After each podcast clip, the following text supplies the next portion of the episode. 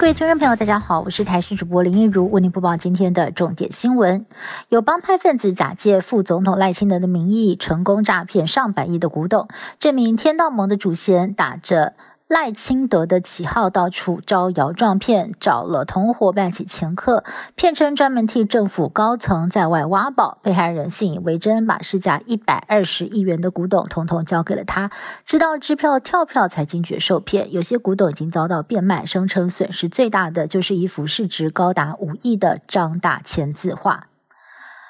周末首播韩流来报道，不少的追雪族这两天提前上合欢山，也出现了不少乱象。不只是停车场大乱，还有人无视规定爬上小山坡拍照，相当危险。为了确保民众的安全，国家公园管理处正式宣布，今年合欢山地区的雪季从十二月三十一号到明年的二月八，提醒山友入园前呢要提前申请，想要登山的话，也必须要签切结书，确保安全。南投有民众清晨行经国道三号往台中方向的时候，惊见远方的天空出现了一小段长方形彩色光芒，相当惊奇。猜想中部地区冬季气候比较干燥，很少出现彩虹，眼睛到底有没有看错呢？求证气象站，结果出炉，确实是彩虹，只是因为看的角度跟太阳的方位，让彩虹意外变成了长方形。中国大陆政府松绑防疫之后，北京等城市陆续传出了发烧门诊被看诊的病患塞爆，医院药局全部都大排长龙。光是北京市在十一号发烧门诊就诊的患者已经来到了两。万两千人次，这是一周前的十六倍，还有许多的人排队超过六个多小时，还是没有看到医生。另外，中国网络谣传水蜜桃罐头可以缓解新冠症状，使得超市的水蜜桃罐头全部都被扫光，还有误传吃橘子筛检会呈现阳性的假资讯，也让中国大陆的疫情现在是一团乱。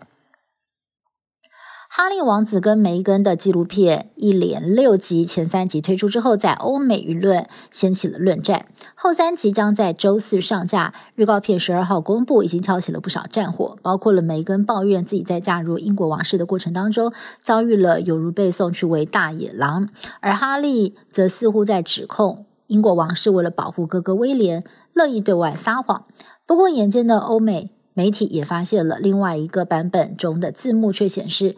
哈利指称的说谎者是英国媒体。除了不同版本的预告片引发了讨论，纪录片本身也疑似未经许可就使用了过去戴安娜王妃的一段专访，引爆争议。世界杯足球赛四强赛对决，阿根廷跟克罗埃西亚把握最后的练球机会。阿根廷主帅表示已经做好了功课，要强攻克罗埃西亚的弱点。格子军在四年前在小组赛气走了阿根廷，教练则是希望这一次不要出现火爆场面。而目前场外的黄牛票已经喊到了大约台币五万块。国际赌盘还有数据分析网站，大部分都是看好阿根廷能够胜出，挺进决赛。第八十届金球奖入围名单十二号公布，入行将近四十年的华裔女星杨紫琼终于熬出头，凭着电影《妈的多重宇宙》第一次获得了金球奖音乐及喜剧类最佳女主角奖的提名。同片华裔演员关继威也入围了最佳男配角。杨紫琼在片中不惜扮丑，一人分饰多角的精湛演出大获好评，外界认为很有机会封后。以上新闻是由台视新闻部制作，感谢您的收听。更多新闻内容，请您持续锁定台视各界新闻以及台视新闻 YouTube 频道。